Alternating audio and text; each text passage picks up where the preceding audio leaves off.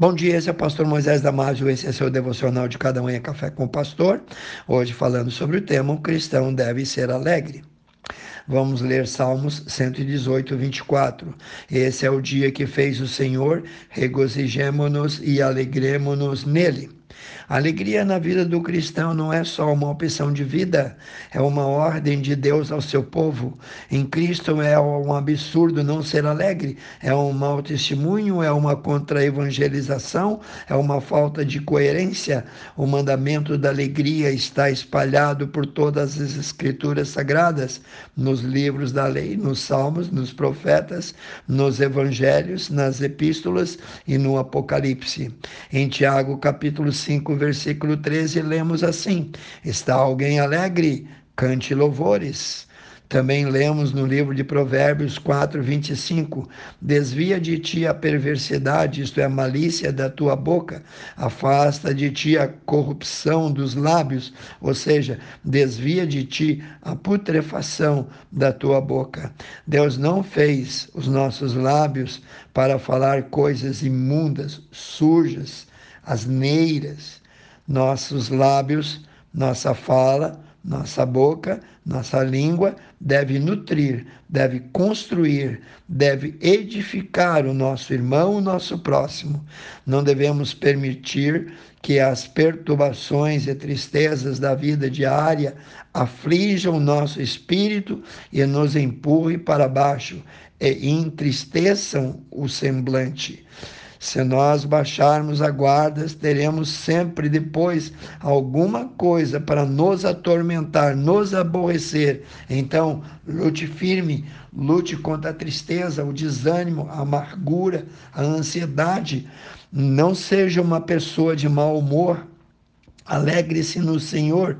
Se for preciso, encabece uma revolução de alegria na tua casa. Há muitos motivos para ser alegre. Agora, se focarmos nos erros e defeitos, falhas de outras pessoas, as tristezas, as ansiedades, as aflições vão se multiplicar em muito em nossa vida, ao ponto de encurvar quem quer que seja, tornando assim um fardo insuportável. Se agirmos de mau humor, vamos só ampliar as pequenas dificuldades, tornando-as em julgo acima do nosso controle. Mas, se olharmos o lado brilhante das coisas, encontraremos o suficiente para nos fazer alegres e felizes. Se dermos sorrisos, eles nos serão devolvidos. Se falarmos palavras prazerosas e alegres, também assim nos falarão. Quando os cristãos se mostram sombrios e deprimidos, como se tivessem sem amigos, dão a impressão errônea da nossa fé. Em alguns casos tem sido nutrida a ideia de que a alegria não é condizente com a dignidade do caráter cristão, mas isso é 100% errado. O céu é todo cheio de alegria, e se carregamos para nossa alma a alegria do céu, tanto quanto possível expressarmos em palavras, no nosso comportamento, no nosso dia a dia, seremos mais luz nas trevas deste mundo já derrotado. É dever de cada um cultivar, promover a alegria, em vez de ruminar tristezas, desgostos e pesares. Muitos somente se fazem assim muito infelizes e até infelizes acima da conta, e aí sacrificam a família, os amigos, a saúde, a felicidade, tudo isso por uma imaginação mórbida. Há ao seu redor coisas que eles reprovam e não apreciam. Então a sua fisionomia, o seu rosto, a sua expressão fica caída, mostrando uma sombra contínua que, mais do que palavras, expressam facilmente seu descontentamento, suas emoções, daí por diante ficam depressivas e causam-lhes grande danos à saúde. Leia Provérbios 4, 22. Não é a vontade de Deus que andemos tristes ou impacientes, nem que sejamos levianos e frívolos. Como filhos da luz, Deus quer que cultivemos um espírito alegre e feliz, para que anunciamos assim as virtudes daquele que nos chamou das trevas para a sua maravilhosa luz. Leia 1 Pedro 2, 9b. Ok, agora vou te dar alguns versículos de reforço a tudo que já foi dito.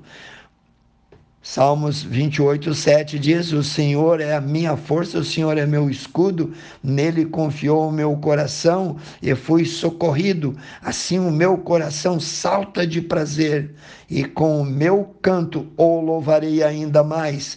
Salmos 16, 11b. Na tua presença, Senhor, a fartura de alegrias, a tua mão direita há delícias perpetuamente. Gálatas 5:22 diz: "Mas o fruto do espírito em nós é amor, gozo, paz, longanimidade, benignidade, bondade, fé, mansidão e temperança." No Salmos 32:7, Tu és o lugar em que me escondo, Tu me preservas, livra-me da angústia, tu me cercas de alegres cantos de livramento.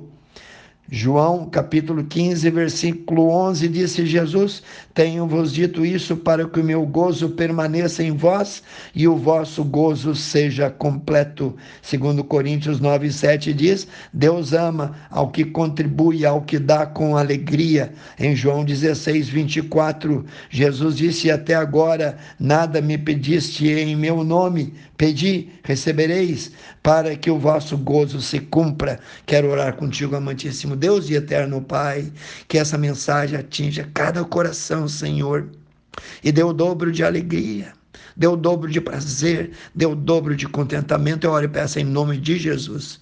Se você gostou desse devocional, por favor, passe adiante e eu te vejo no próximo Café com o Pastor.